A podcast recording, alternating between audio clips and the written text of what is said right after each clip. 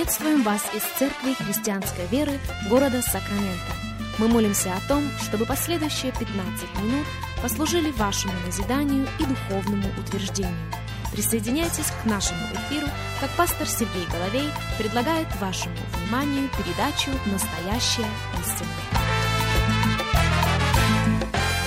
Здравствуйте, уважаемые радиослушатели! Сергей Головей у микрофона. Из Церкви Христианской Веры мы приходим к вам, рады предоставленной возможности встретиться вместе с вами. Рады предоставленной возможности провести вместе с вами последующих несколько минут, как сегодня мы продолжаем наш разговор на тему «Добродетель как выражение веры». Наш базовый текст остается тем же, а именно второе послание Петра, первая глава, и мы начнем читать с третьего стиха.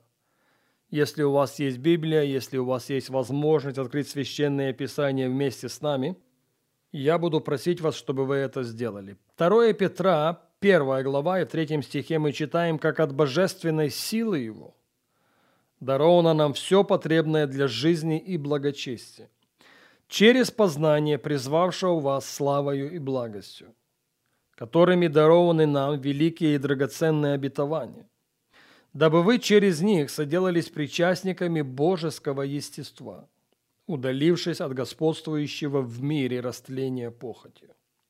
То вы, прилагая к всему все старание, покажите в вере вашей добродетель, в добродетели рассудительность, в рассудительности воздержание, в воздержании терпение, в терпении благочестие, в благочестии братолюбие, в братолюбии любовь.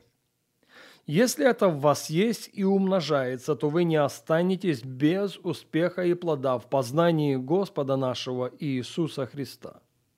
А в ком нет всего, тот слеп, закрыл глаза, забыл об очищении прежних грехов своих. Посему, братья, более и более старайтесь сделать твердым ваше звание и избрание, так поступая никогда не приткнетесь.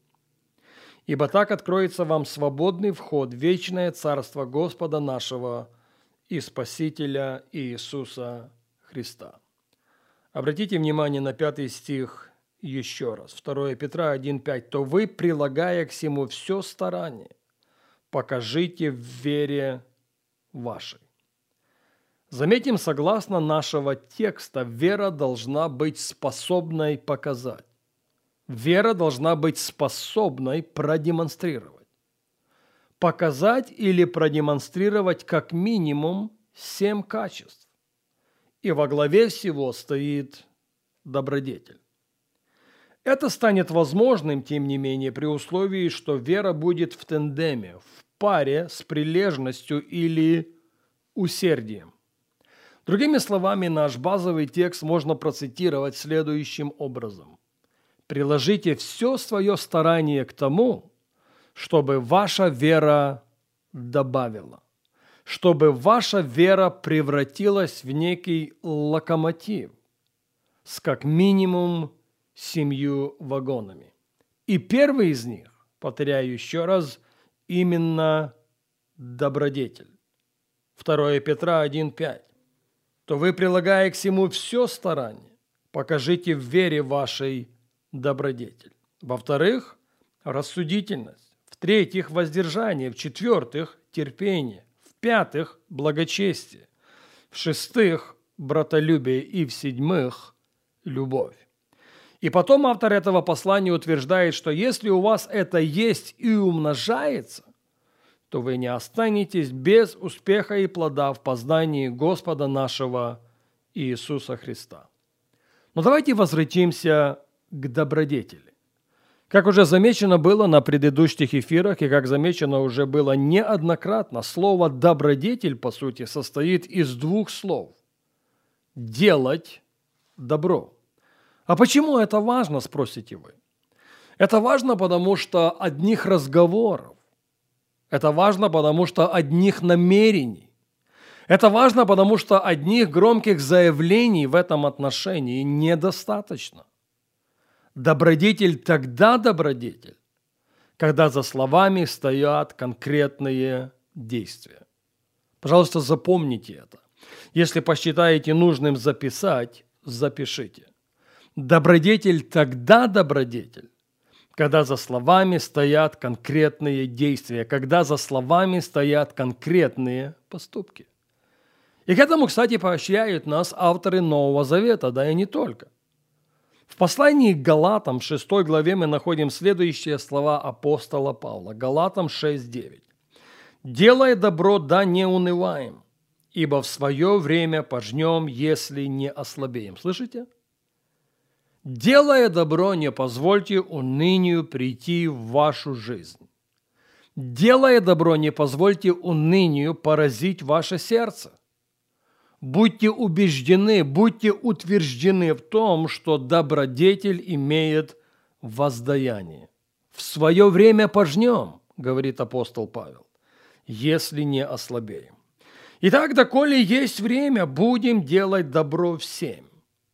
Будем делать добро, а не просто говорить о нем.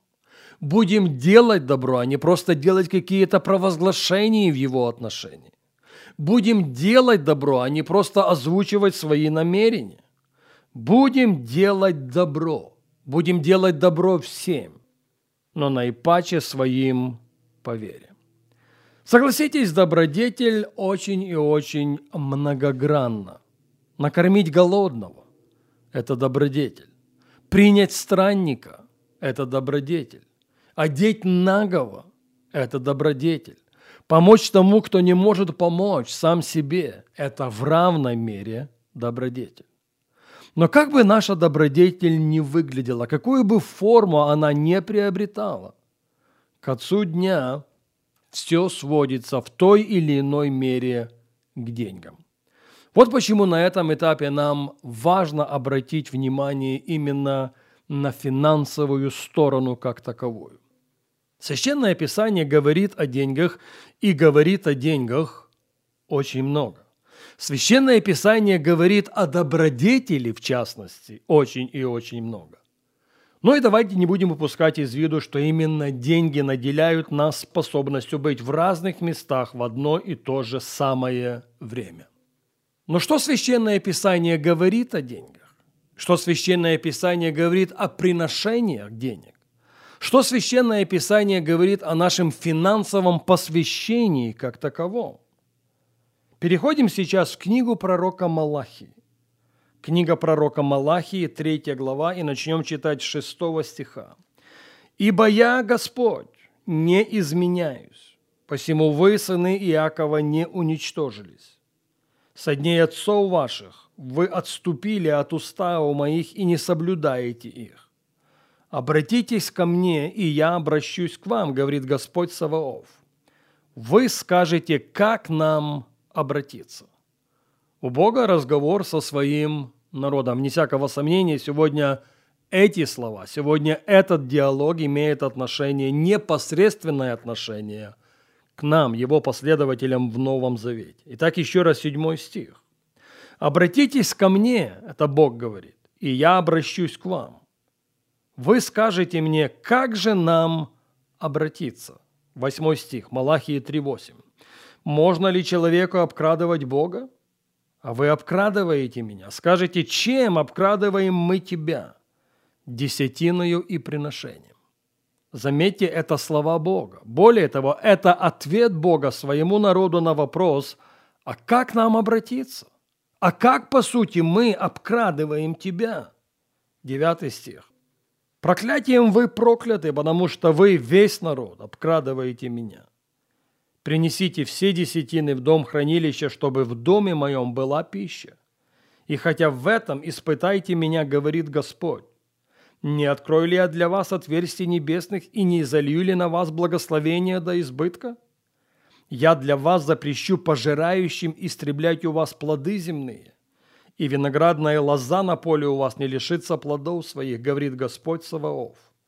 И блаженными называть будут вас все народы, потому что вы будете землею вожделенную, говорит Господь Саваоф. Народ задает Богу вопрос, и Бог дает народу исчерпывающий ответ. Если вы будете прилежны в том, чтобы чтить меня своей десятиной, я открою небесные окна и залью на вас благословение до избытка. Но десятина, надо заметить, это далеко не единственная форма нашего финансового приношения. Это далеко не единственный путь нашего финансового почтения перед Богом. Библия говорит и о многих других. Но время не позволяет нам сделать это сегодня. К этой мысли мы возвратимся на нашей следующей программе.